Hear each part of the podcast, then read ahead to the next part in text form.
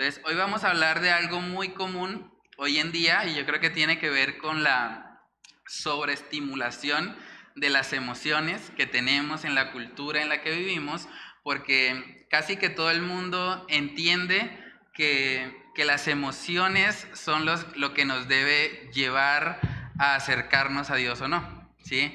Pero a veces uno se encuentra personas que dicen, bueno, pues la verdad yo no siento ningún deseo, ni, o sea, yo no siento nada por Dios. O sea, si realmente usted me habla a mí de, de Dios y de la Biblia y todo eso, eso como que funciona para otros, pero tal vez para mí no.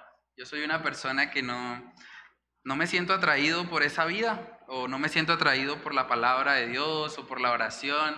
Me parece que eso tal vez no es para mí. O hay gente que incluso condiciona a Dios. Dice, bueno, si, si tú eres real Dios, tienes que mostrarte, tengo que verte, tiene que haber una, un evento extraordinario, no sé, una luz brillante, algo que me lleve a yo estar totalmente seguro de que tú eres real. Y hay gente que vive pensando de esa manera. Y vamos a ver un personaje que precisamente pensó así en algún momento, que fue Tomás. Juan capítulo 20, vamos a ir ahí. Y bueno, comenzamos, después de leer el texto, comenzamos con oración. Juan capítulo 20, versículos del 24 al 29. ¿Sí? Si alguien lo, lo tiene, lo, lo puede leer. Pero Tomás, uno de los doce llamado Dídimo, no estaba con ellos cuando Jesús vino.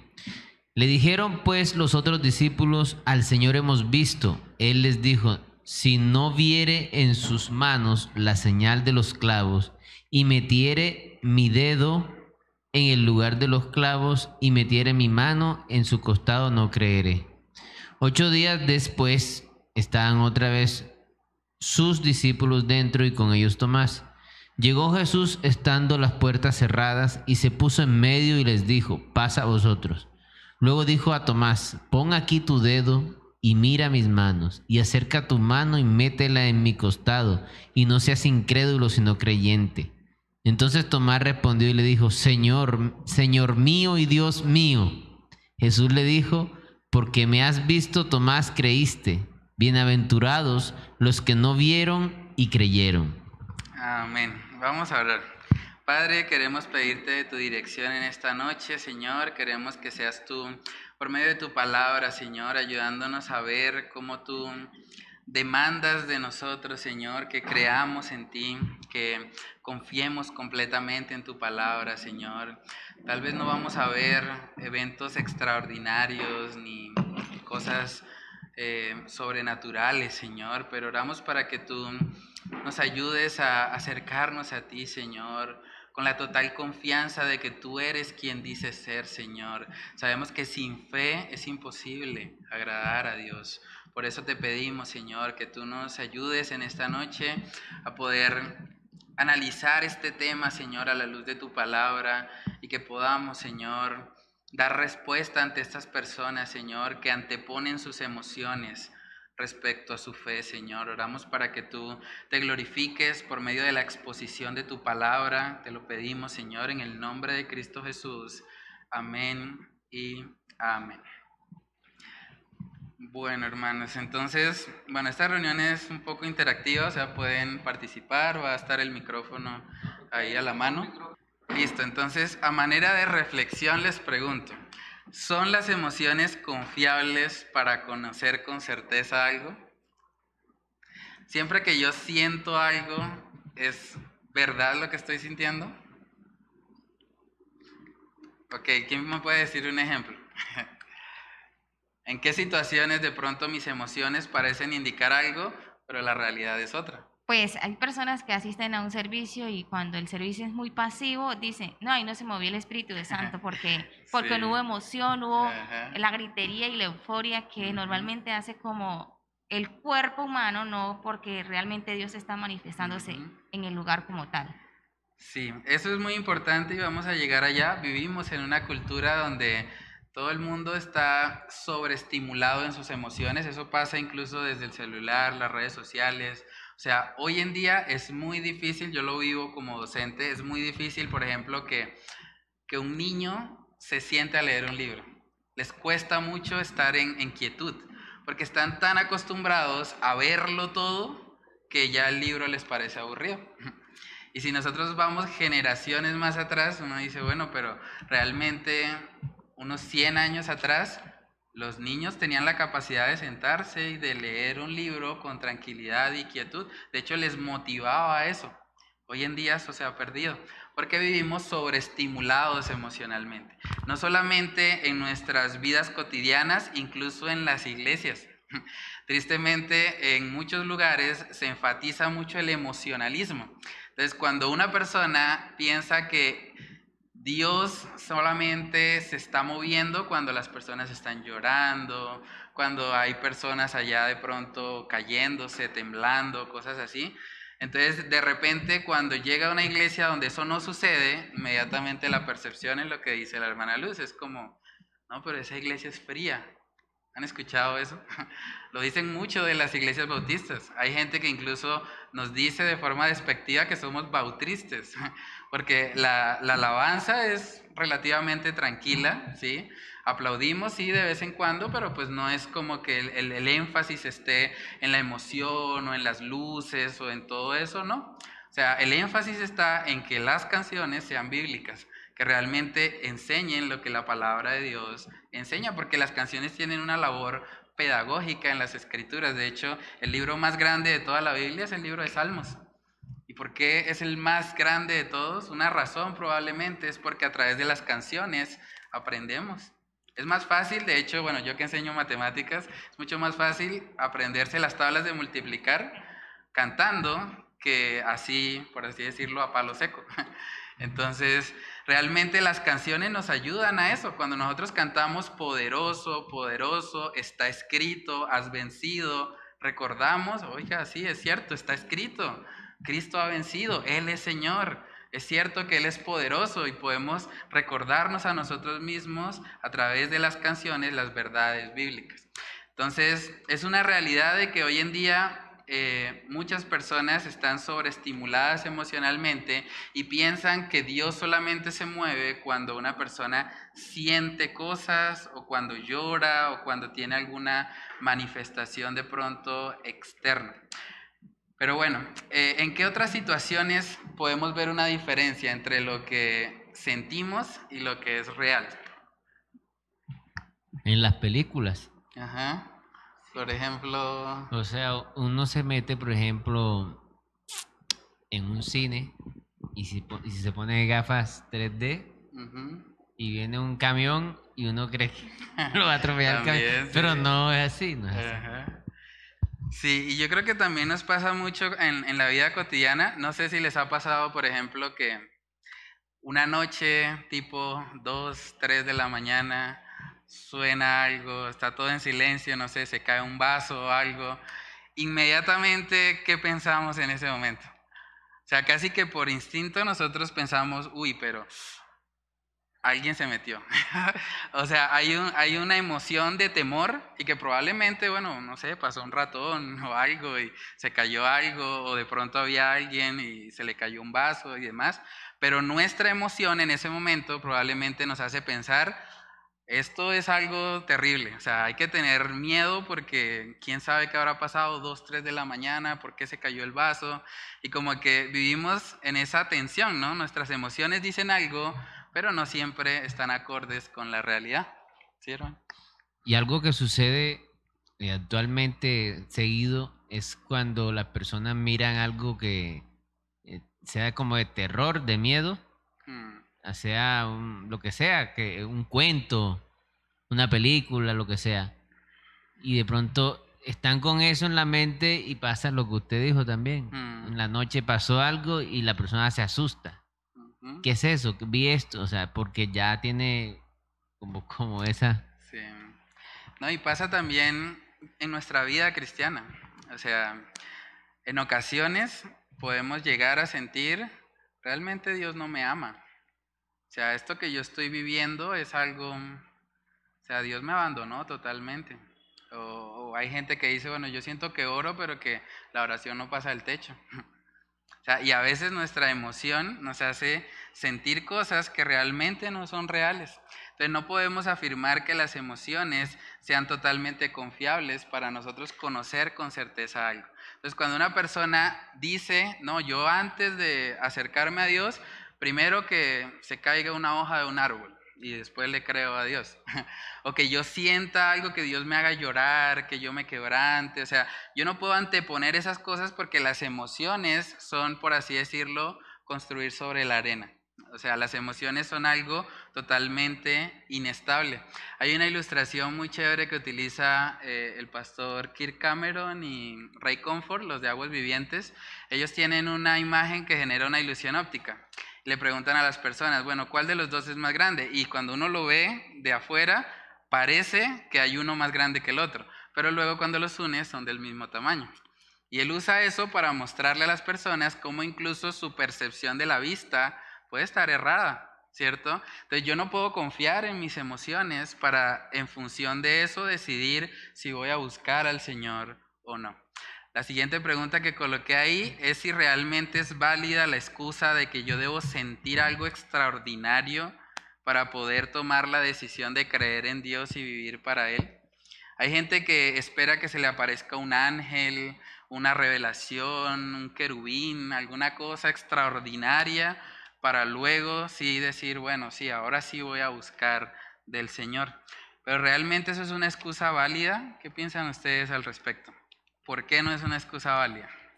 Eh, a mí me ha pasado hablando con jóvenes y está esa excusa de, no, cuando yo, yo sienta, me meto de verdad con toda, con toda. Yo le he dicho a los muchachos, ¿qué tal yo fuera así con el trabajo? No, mm. yo mañana no quiero ir a trabajar, entonces no voy. No, o sea, son cosas que tenemos que hacer Ah, queramos o, no queramos. Lo mismo como usted decía, eh, el estudio, o el estudio, por ejemplo, de la palabra. Quizás hay algunos que no le, bueno, en lo personal a mí me gusta, pero quizás a alguien no le gusta o le cuesta. Mm. Pero eh, leer la Biblia, orar, no se trata de que nos guste, sino del beneficio que trae. Y eso pasa en todo, en el ejercicio, en los alimentos, muchas cosas que no nos gustan, pero nos hacen bien. Ajá. Sí, y allá vamos a llegar porque es una de las, de las aplicaciones precisamente de este tema. O sea, hay muchas cosas que nosotros hacemos porque sabemos que son buenas para nuestra vida, aunque no nos gusten. Entonces, realmente la excusa de, no, tiene que, tengo que sentir algo, tengo que estar como atraído primero por algo, pues realmente es eso, es una excusa. Es una excusa que no es válida delante del Señor. ¿Sí, hermano? Eh, yo creo que este, basar la pregunta en, en, si yo debo sentir algo, pues es una muestra de, orgullo y autosuficiencia. Porque no se trata de mí. Y Dios no va a dejar de ser Dios, si creo o no creo. Entonces, pues no es válida desde ningún punto de vista porque pues solo demostraría mi orgullo, ¿no? Mi soberbia y mi autosuficiencia. Sí, esa es otra de las aplicaciones, de hecho, del bosquejo. O sea, la idea es una persona que antepone eso, realmente se está creyendo más sabio que Dios. Porque Dios nunca dice que nos acercamos a Él por medio de las emociones. La palabra dice que Jesús es el camino, la verdad y la vida. No dice que las emociones son el camino, ¿sí? Yo estoy de acuerdo con lo que dice acá, eh, su nombre con lo que dice Ricardo es como ser muy pretencioso, ¿no? Como si todo girara alrededor mío y, Dios se tenga que acomodar a mi modo. no, y pensemos por un momento en esto. O sea, hay gente que dice, yo quiero, hasta que Dios no se me aparezca, yo no voy a creer. Pero ¿qué pasó hace 2022 años? ¿Quién nació hace 2022 años? Fue Jesús, Dios encarnado. Imagínense eso. O sea, ¿Y creyeron todas las personas cuando lo vieron? No. Entonces realmente es una excusa. Entonces coloqué también ahí como tercera pregunta, las personas en sus vidas cotidianas hacen solo las cosas que les gustan y los hacen sentir bien. Si son personas responsables, no, ¿cierto? Yo no quiero levantarme todos los días temprano a trabajar, pero tengo que hacerlo. Me guste o no, es una responsabilidad.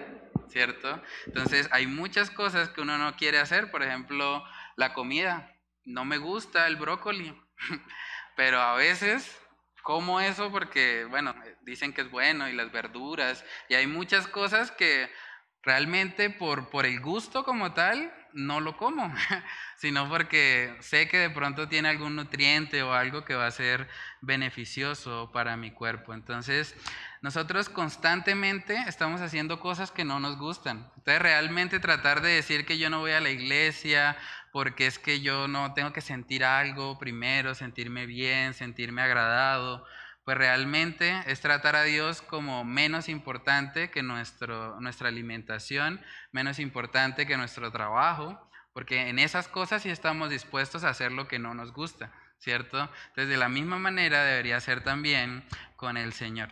En Jeremías capítulo 17, versículo 5, vamos a ver que nos dice ahí la palabra que el corazón, una de las características que tiene el corazón sin Cristo es que es engañoso. Jeremías capítulo 17, versículo 5. Así ha dicho Jehová, maldito el varón que confía en el hombre y pone carne por su brazo y su mm. corazón se aparta de Jehová. Amén, creo que me equivoqué ahí, era el 9, 17, 9. Aunque ese también es bueno. ah, eso. Engañoso es el corazón más que todas las cosas y perverso. ¿Quién lo conocerá? Amén. Entonces, una de las características del corazón es que es engañoso. Y por eso vemos que hay muchas situaciones en que nuestras emociones no coinciden totalmente con la realidad, porque nuestro corazón tiende a engañarnos. Hay un texto también muy claro respecto a eso en Lucas capítulo 16. Esa es la historia de el rico y Lázaro y es una historia bastante impactante porque podemos ver que el rico que estaba en el Hades, en el lugar de condenación, empieza a clamar a Abraham diciéndole, bueno, envía a alguien para que vaya y le predique a mis familiares y ellos no vengan a este lugar de tormento. Pero miren lo que dice Lucas capítulo 16, versículos del 26 al 30. Sí, si alguien lo, lo tiene ahí, lo puede leer. Además de esto, una gran cima está puesta entre nosotros y vosotros, de manera que los que quisieren pasar de aquí a vosotros no pueden, ni de allá pasar acá. Entonces le dijo, te ruego, pues, Padre, que le envíes a la casa de mi Padre, porque tengo cinco hermanos, para que les testifique, a fin de que no vengan ellos también a este lugar de tormento. Y Abraham le dijo, a Moisés y a los profetas tienen, óiganlos. Él entonces dijo, no, padre Abraham, pero si alguno fuere a ellos de entre los muertos, se arrepentirán. Mas Abraham le dijo, si no oyen a Moisés y a los profetas, tampoco se persuadirán aunque alguno se levante de los muertos. Amén. Tremendo eso, ¿no? O sea, este hombre rico, estando en el lugar de condenación, este hombre clamaba, bueno, envía a alguien, Padre Abraham, si alguno fuere de entre los muertos, se arrepentirán. Tal vez él estaba también pensando, bueno, si ellos ven algo extraordinario, que alguien se levante de los muertos, como que eso va a hacer que ellos crean. Pero la respuesta es muy clara. Abraham le dijo, no, si no oyen a Moisés y a los profetas, que es otra forma de decir, si no oyen a las escrituras, tampoco se persuadirán en que alguno se levante de los muertos. Por eso todos esos esfuerzos que hacen en muchos lugares por crear un ambiente donde las emociones resalten y demás, realmente en términos de conversión genuina, no son fructíferos todos esos esfuerzos. Yo conozco muchas personas que me han dicho, no, yo voy a esa iglesia porque me gusta la alabanza, porque chévere, no, no fallan en ninguna nota, lo hacen muy bien, pero ya, cuando viene la predicación, eso a mí me parece aburrido. Yo, yo solamente escucho la alabanza, a veces de afuera, porque no me quiero meter allá mucho, porque son como raros los que están allá. Y hay gente que, que realmente vive así, porque las emociones realmente son engañosas. O sea, hay personas incluso que, que viven activamente, digamos, en contra de lo que Dios ha establecido en la palabra, que manifiestan que ellos lloran cuando escuchan ciertas alabanzas y creen en medio de su emocionalismo que están más cerca a Dios. No, es que el Espíritu Santo lo tocó porque está llorando, pero al mismo tiempo esa persona está de pronto viviendo una vida de desenfreno sexual, está viviendo en chismes, está viviendo totalmente apartada de lo que Dios dice. Pero solo por llorar en medio de una alabanza, mucha gente piensa, no, ahí está el toque de Dios. ¿Sí? Y es importante aclarar, no es que las emociones sean malas, las emociones Dios nos las ha dado y nosotros podemos usar las emociones correctamente, pero no podemos descansar nuestra fe en lo que sentimos, porque las emociones o el corazón mismo es engañoso. Entonces coloqué ahí también que vivimos en medio de una cultura que sobreestimula tanto las emociones que la mayoría de las personas solo quieren hacer cosas que les parezcan agradables. Pero la vida cristiana no es así. Es bastante interesante ver cómo Jesús muchas veces decía, bueno, ustedes quieren seguirme a mí, yo no tengo dónde recostar mi cabeza. O sea, Jesús era muy claro, el que quiera ser mi discípulo, tome su cruz cada día y síganme. O sea, Jesús no decía, no, es que si ustedes me siguen a mí, van a sentirse bien, va a ser algo chévere, no. O sea, él era muy claro y decía, bueno, realmente seguir a Cristo, ser un cristiano, es algo que va a costar. O sea, esto no es un camino fácil. El camino es estrecho, muchos son los que entran por la puerta ancha y, allá van todos en, digamos, en camada rumbo a la condenación. Pero si alguien quiere seguirme, el camino para seguirme es estrecho. Y no va a ser una vida fácil. O sea, Jesús era muy claro en eso. Y a lo largo de la palabra nosotros vemos que los hombres de Dios, todos los personajes bíblicos, no vemos a ninguno realmente que, que haya descansado totalmente en sus emociones o que haya vivido una vida fácil. Todos de una u otra manera tuvieron dificultades. En Hebreos capítulo 11 hay un testimonio que personalmente me ha impactado mucho, es el testimonio de Moisés. Bueno, todo Hebreos 11 habla acerca de lo que Dios hace por medio de la fe de las personas, pero el caso de Moisés es uno que, personalmente me ha impactado mucho y ese texto en particular también. Entonces vamos a leer Hebreos capítulo 11, versículos del 24 al 27. Si alguien tiene ahí ese pasaje, lo puede leer. Por la fe, por la fe Moisés, hecho grande, rehusó llamarse hijo de la hija de Faraón escogiendo antes de ser maltratado con el pueblo de Dios que gozar de los deleites temporales del pecado. Sí, hasta el 27. Teniendo por mayores riquezas el vituperio de Cristo que los tesoros de los egipcios, porque tenía puesta la mirada en el galardón. Por la fe dejó a Egipto, no teniendo la ira del no temiendo la ira del rey, porque se sostuvo como viendo al invisible. Amén. Tremendo eso. O sea, Moisés tenía la posibilidad de haber crecido ¿sí? en Egipto con todas las comodidades que eso implicaba. O sea, Moisés podía haber sido fácilmente una de las personas más ricas en Egipto, podía haber recibido mucho respeto, muchos halagos y demás, pero él escogió, dice el texto. O sea, él escogió antes ser maltratado con el pueblo de Dios que gozar de los deleites temporales del pecado. Él sabía, cuando ponemos las cosas en una balanza, todos los deleites que este mundo ofrece son temporales, pero el gozo que tenemos en el Señor es un gozo eterno, que trasciende incluso más allá de nuestras propias vidas. Entonces Moisés, ante esa realidad, él dijo, no, yo no voy a cambiar lo eterno por lo pasajero. Y por eso dice que él se sostuvo como viendo al invisible. Y me gusta mucho esa expresión, porque no era que él lo estuviese viendo con sus ojos físicos, él realmente lo estaba viendo con los ojos de la fe.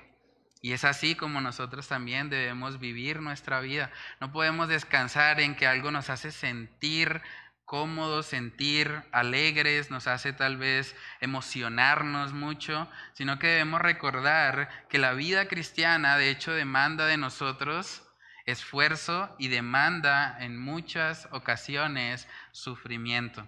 Otro texto que es muy impactante y que se ha malinterpretado mucho es el de Romanos 10. Romanos 10 versículos del 8 al 10. Mucha gente ha utilizado este pasaje para tratar de justificar la práctica de la oración de fe. Entonces le dicen a las personas, bueno, si usted eh, cree en Dios y usted reconoce que ha pecado, repita después de mí. y lo guían, la persona generalmente repite la oración y luego le dicen, bueno, si usted repitió la oración, ya usted puede estar seguro de que usted ha sido salvo.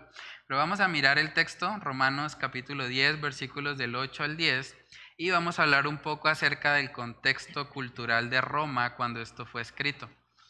Romanos 10 del 8 al 10, si alguien lo, lo tiene ahí, lo puede leer. Mas, ¿qué dices? Cerca de ti está la palabra en tu boca y en tu corazón. Esta es la palabra de fe que predicamos, que si confesares con tu boca que Jesús es el Señor y creyeres en tu corazón que Dios le levantó de los muertos, serás salvo. Porque con el corazón se cree para justicia, pero con la boca se confiesa para salvación.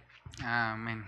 Mucha gente ha utilizado eso para tratar de decir, bueno, entonces cuando alguien simplemente confiesa con su boca que Jesús es el Señor, ya es salvo, ¿cierto?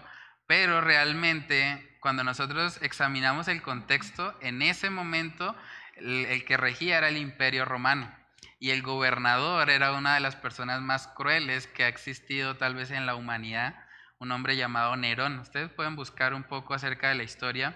Y este hombre básicamente decía, cualquier persona que adore a otra persona que no sea yo mismo, esa persona merece morir. Entonces, cuando una persona en este contexto confesaba que Jesús es el Señor, implícitamente estaba diciendo, no, el César no es el Señor, Nerón no es el Señor. O sea, el Señor es Jesucristo. Inmediatamente cuando alguien confesaba públicamente eso, le cortaban la cabeza. Eso era lo que recibía una persona por confesar a Cristo como su Señor. Entonces no tiene nada que ver con la oración de fe. Tenían que estar escondidos, el cristianismo como tal era totalmente perseguido. Entonces cuando alguien confesaba a Jesús como Señor, es porque realmente lo creía. O sea, en ese contexto realmente no existía los tibios, por así decirlo. Que yo estoy con un pie en la iglesia, un pie en el mundo, no. Realmente o está o no está. Entonces, una persona cuando confesaba públicamente sabía que podía perder inmediatamente la vida, pero era más importante para esa persona estar completamente segura de su eternidad que de pronto permanecer unos pocos años más acá en la tierra.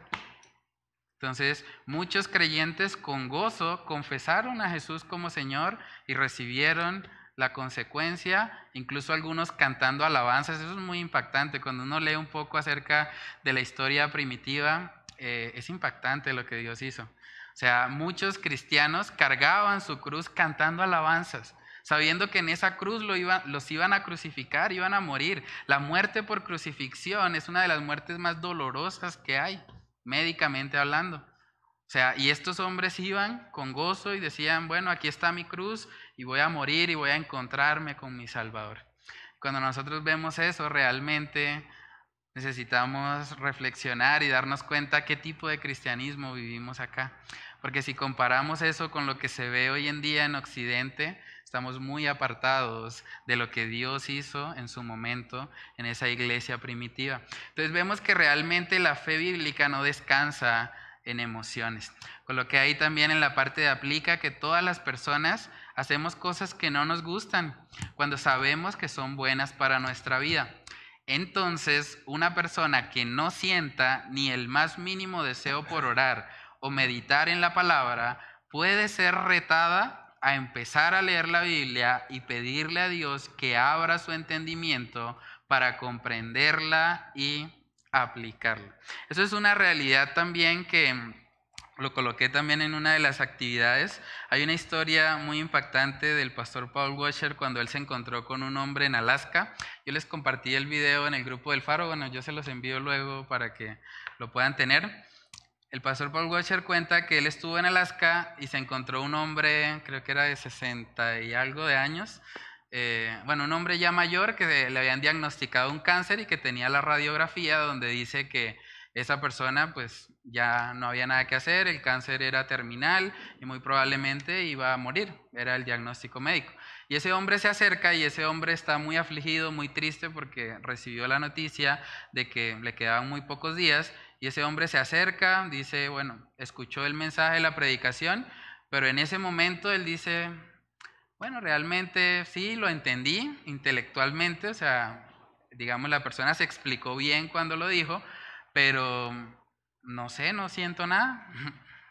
Y es bastante curioso porque tiene que ver con lo que estamos hablando hoy. Entonces el pastor Paul Washer dijo, bueno, vamos a hacer lo siguiente. Voy a cancelar el vuelo que tengo y vamos a dedicarnos estos días a estudiar las escrituras.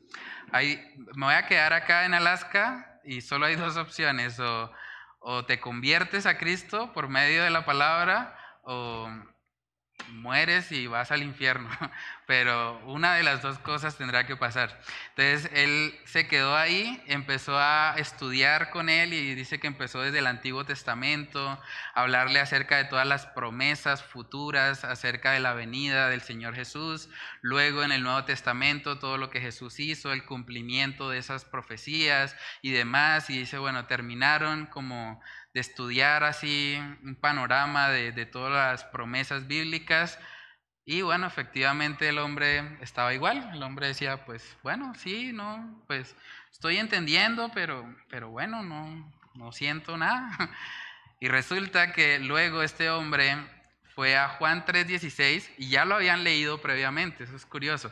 Ya habían leído ese pasaje, ya lo habían estudiado, pero él fue nuevamente ahí a Juan 3:16 y el pastor Paul Washer le dijo, bueno, léelo. Y él dice que cuando comenzó a leerlo, ese hombre comenzó a temblar y a decir, realmente fue por mí, fue por mí, murió por mí. Y este hombre empezó a comprender lo que la palabra de Dios escribía y cómo eso impactaba su vida personal. Y en ese momento ese hombre comprendió el Evangelio y pudo tener ese gozo de la salvación. Entonces, cuando hay personas como estas que dicen, no, es que yo no siento nada, un buen reto es decirle, pero tú has leído la Biblia. O sea, casi todo el mundo que argumenta eso realmente nunca ha leído las escrituras. Muchos que dicen ser ateos y escépticos y eso han visto memes por Facebook, pero realmente nunca han estudiado la palabra por sí mismos. Y hay muchos testimonios de científicos, de personas que eran escépticos a la palabra, de personas que estaban totalmente apartados, que se burlaban de los cristianos, que empezaron un día a escudriñar, a estudiar seriamente este libro y se dieron cuenta, realmente esto es veraz. Josh McDowell, un bueno, un predicador apologista también, él se convirtió a Cristo precisamente tratando de refutar la resurrección. o sea, él dijo, bueno, voy a comprobar que todo lo que dicen esos cristianos es mentira, voy a estudiar la resurrección. Y empezó a estudiar todos los libros de historia y a darse cuenta, efectivamente, todas las evidencias que se utilizan hoy en día en el mundo académico para saber la veracidad de un evento histórico, todas coinciden en que hubo un hombre en el año cero que nació. Este hombre murió y su cuerpo no aparece y hay una gran cantidad de testigos oculares que manifiesta haberlo visto resucitado. Y cuando él empezó a contemplar todo eso y a ver cómo coincidía con el testimonio de las escrituras, este hombre se rindió y dijo, yo comprendo ahora que Realmente la palabra de Dios es veraz. Él escribió un libro que se llama Evidencia que demanda un veredicto. Porque es bastante curioso, muchos historiadores saben eso, pero no toman una posición al respecto. Entonces por eso el libro se llama Esta evidencia demanda un veredicto. O sea, tienes que decidir qué vas a hacer con esta información. Entonces, bueno, coloqué ahí también en el bosquejo, si condicionamos nuestra búsqueda de Dios a primero sentir una emoción, entonces estamos confiando en nuestra propia opinión, lo que decía ahorita el hermano. Realmente si nosotros confiamos solamente en nosotros y en, nuestros criterios, realmente nos estamos creyendo más sabios que Dios. Y eso es un acto de prepotencia y orgullo. En Proverbios capítulo 26, versículo 12, ese proverbio también es muy bueno. Proverbios capítulo 26, versículo 12, si alguien tiene ese pasaje lo, lo puede leer. Has visto hombre sabio en su propia opinión. más esperanza hay del necio que de él. Amén. Es una pregunta, ¿no? ¿Has visto hombre sabio en su propia opinión? Más esperanza hay del necio que de él. La persona que se cree a sí mismo sabia, ¿cree que sabe más que Dios? La Biblia dice que la fe viene por el oír y estas personas dicen, no, y el oír la palabra de Dios y la gente dice, no, yo para qué leo la Biblia. Lo hacen todo a su manera. ¿Cierto? Entonces, realmente la Biblia dice también en Juan 14, 6, que es el otro texto, ese es uno de los textos también más conocidos, Juan capítulo 14, versículo 6, si alguien lo, lo tiene ahí. Jesús dijo, yo soy el camino, la verdad y la vida. Nadie, viene al Padre si no es por mí. Listo, entonces Jesús dice, yo soy el camino. Y estas personas dicen, no, es por medio de una emoción.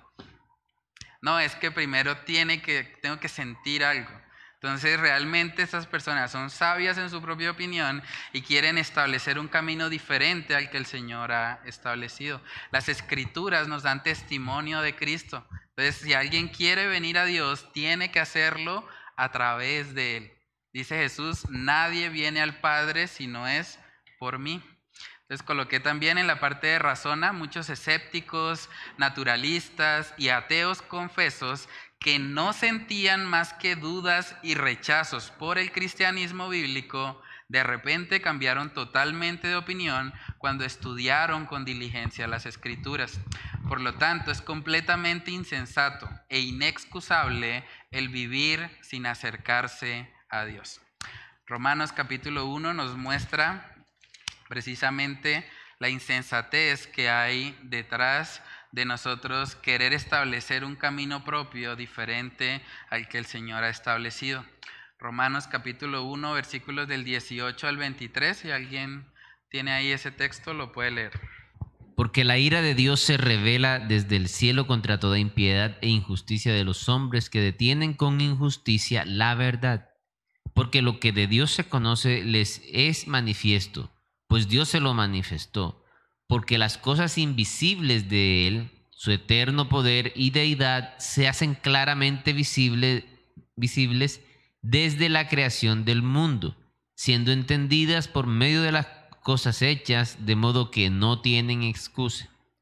Pues habiendo conocido a Dios, no le glorificaron como a Dios ni le dieron gracias, sino que se envanecieron en sus razonamientos y su necio corazón fue entenebrecido profesando ser sabios, se hicieron necios y cambiaron la gloria del Dios incorruptible en semejanza de imagen de hombre corruptible, de aves, de cuadrúpedos y de reptiles.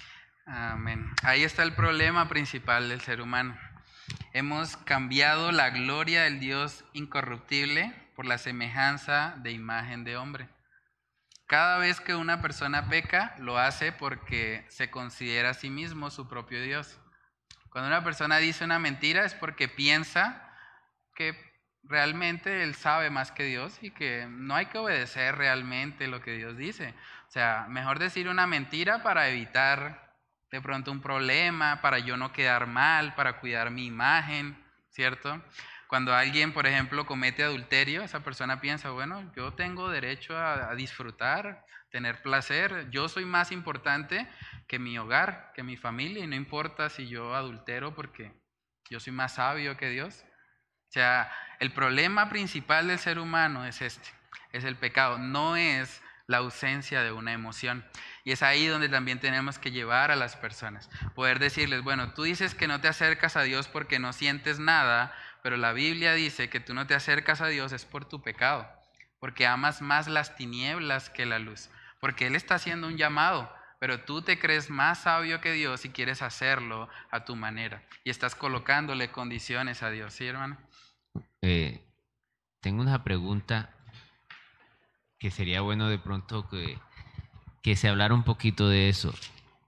¿Cómo entonces una persona tiene evidencia en sí mismo de que está teniendo comunión con Dios? Ah, ok, sí. Sí, eso es interesante.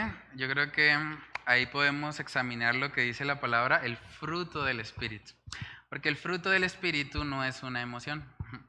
O sea, el fruto del Espíritu, ¿qué es? Amor, gozo, paz, paciencia, benignidad, bondad, fe, mansedumbre, templanza. O sea, esas cosas deberían estar en nuestro carácter para nosotros poder ver si efectivamente el Espíritu Santo ha estado obrando en nosotros. ¿Sí?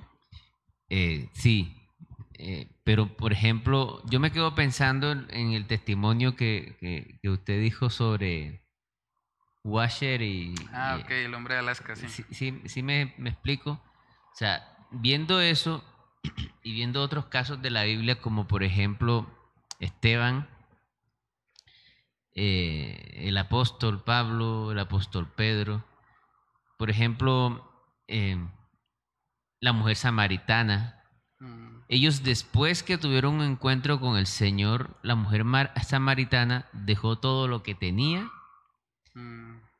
y fue a contarle a todo el pueblo que había encontrado al Cristo. Mm. Y ahí hay emociones. Ah, sí, claro. Me, hago entender. Pero entonces eso tiene, eso ya es una emoción, pero es, es como, yo digo que es más allá que una emoción, es como una convicción, si se, si se, quiere de esa forma. Es otra cosa que no se maneja en la, en la parte emocional, o sino como en el espíritu, que es, otra cosa que nosotros tenemos. Entonces, el mismo Señor dice en Juan capítulo 7, 37 creo, dice, em, y los que creen en mí de su, de su interior correrán ríos de agua viva. Sí. Eh, el, el, Esteban cuando estaba siendo martirizado, dice, estoy viendo al Señor Jesús a la diestra del mm. Padre. O sea, fue algo muy superior a una emoción. Mm. O sea, la emoción se queda, una emoción se queda en pañales en comparación de lo que esta gente sintió.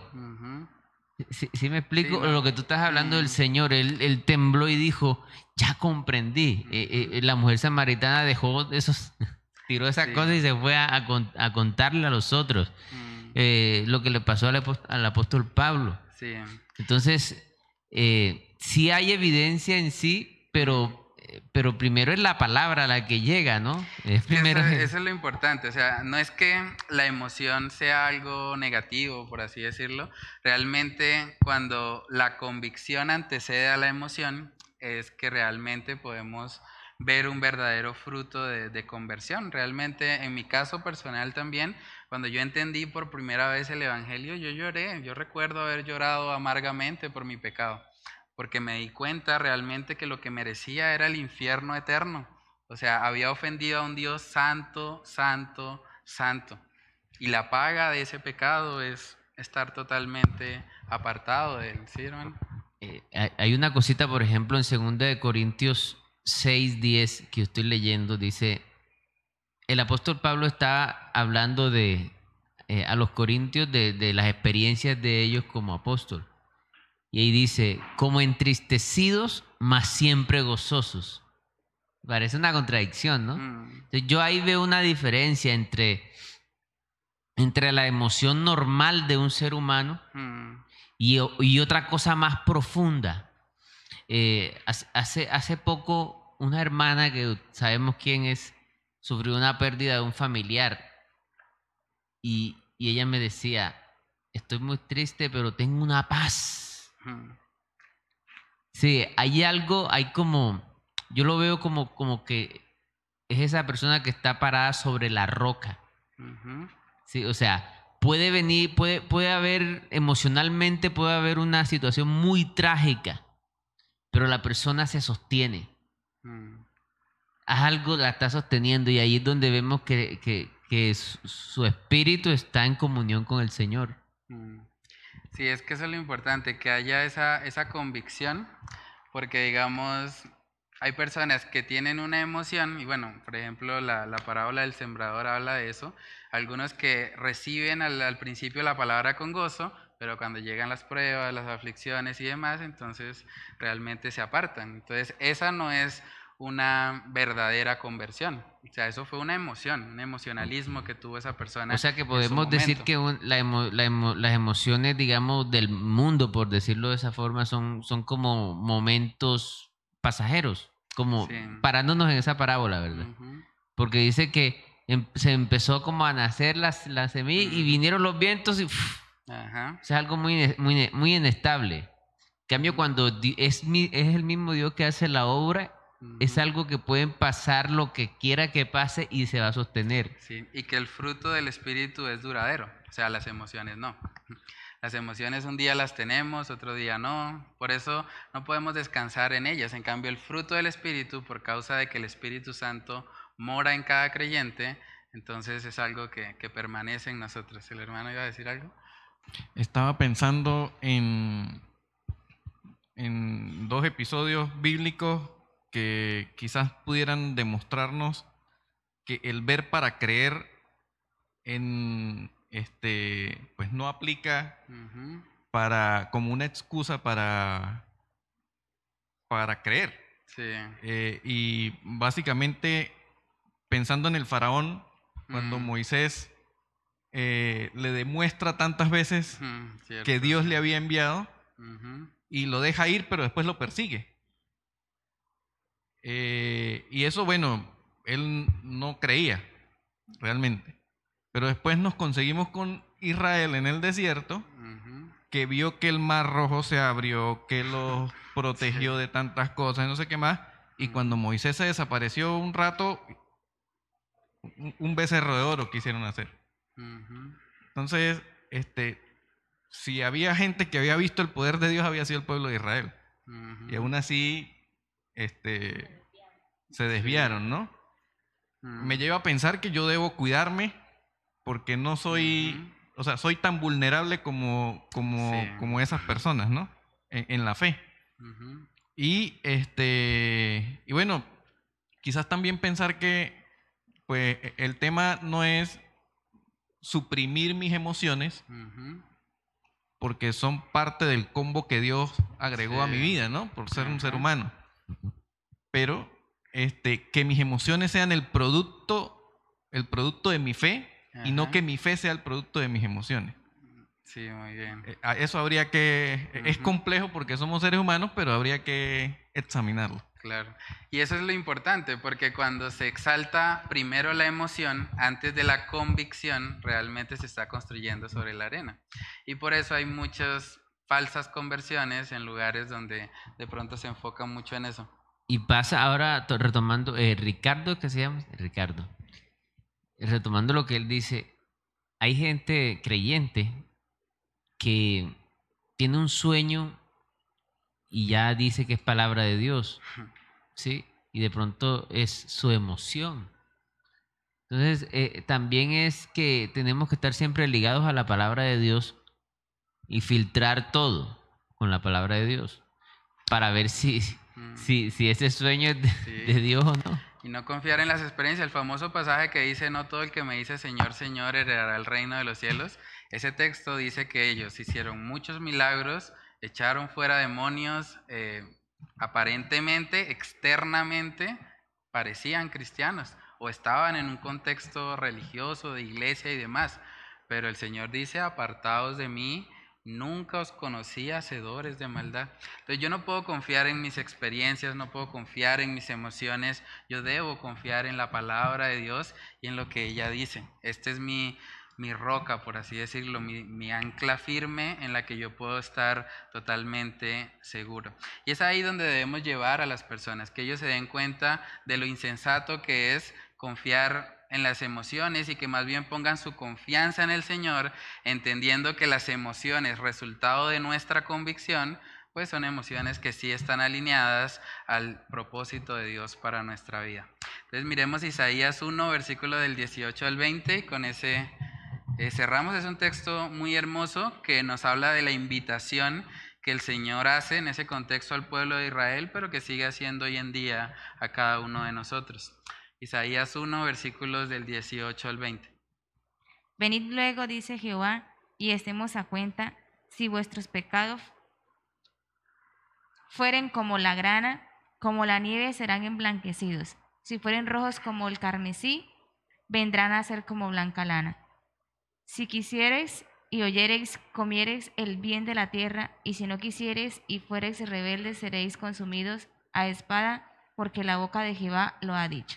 Amén. Es interesante, el versículo 19 dice, si quisieres y oyereis. O sea, la persona quiere, pero también oye. Y el 20 dice, si no quisiereis y fuereis rebeldes. O sea, yo puedo no querer y decir, bueno, realmente voy a hacerlo, así sea como a regañadientes, por así decirlo, y Dios se glorifica muchas veces en esos casos. Lo que pasó con Josh McDowell, hay otro testimonio que coloqué acá también, Francis Collins es llamado hoy en día el padre del genoma humano, es tal vez uno de los científicos vivos más brillantes que hay. Y ese hombre pasó del ateísmo al cristianismo precisamente escudriñando la palabra de Dios. Eso está en la parte de atrás. Pero bueno, eh, para terminar esta primera parte, coloqué una frase para meditar, la dijo Agustín de Hipona, si crees lo que te gusta del Evangelio pero rechazas lo que no te gusta de él, entonces no crees en el Evangelio, sino en ti mismo. Ahí podemos llevar a las personas que confían en sus emociones. Si tú no quieres hacerlo de la forma que el Señor ha establecido en su palabra, entonces tú crees más en ti mismo que en Dios, que en el Dios de la Biblia. ¿sí? Entonces, en la parte de atrás coloqué algunas actividades para profundizar un poco más el tema. El primer punto, bueno, son dos videos. Eh, hemos hablado ya varias veces del programa Entendiendo los Tiempos. Es un programa bueno donde generalmente se hacen buenas reflexiones. Y coloqué ahí dos episodios. Uno se llama Cómo debemos lidiar con nuestras emociones y el otro Cuando las emociones gobiernan. Entonces la idea es ver ambos videos y pueden escribir ahí en el recuadro las principales enseñanzas de ambos videos y en el segundo están los testimonios. Ahí está el testimonio del hombre de Alaska, que es el que les conté del pastor Paul Washer, y Francis Collins, que es el llamado padre, entre comillas, del genoma humano, y escribe cómo el estudio de la palabra de Dios influenció en su conversión. ¿Sí? Entonces lo pueden escribir ahí. Y por último, ¿cómo le predicarías el Evangelio a una persona que afirma no sentir nada de deseo por Dios? ¿Qué argumentos usarías para mostrarle que permanecer en esa condición es rebeldía y orgullo de su parte? Entonces esas serían las actividades para profundizar más en el tema. No sé si alguien quiere comentar algo o alguna pregunta. Hola. Eh, en, el punto 3, digamos, decirles a esas personas que busquen con sinceridad que si son escépticos o ateos, bueno, entonces no tienen ningún problema por acercarse y buscar e indagar hmm. correctamente. Entonces la Biblia dice que la fe viene por el oír. Sí, o sea, es, es, voy a mirar de qué se trata, no ir con un prejuicio, decirle a esa persona, ¿no?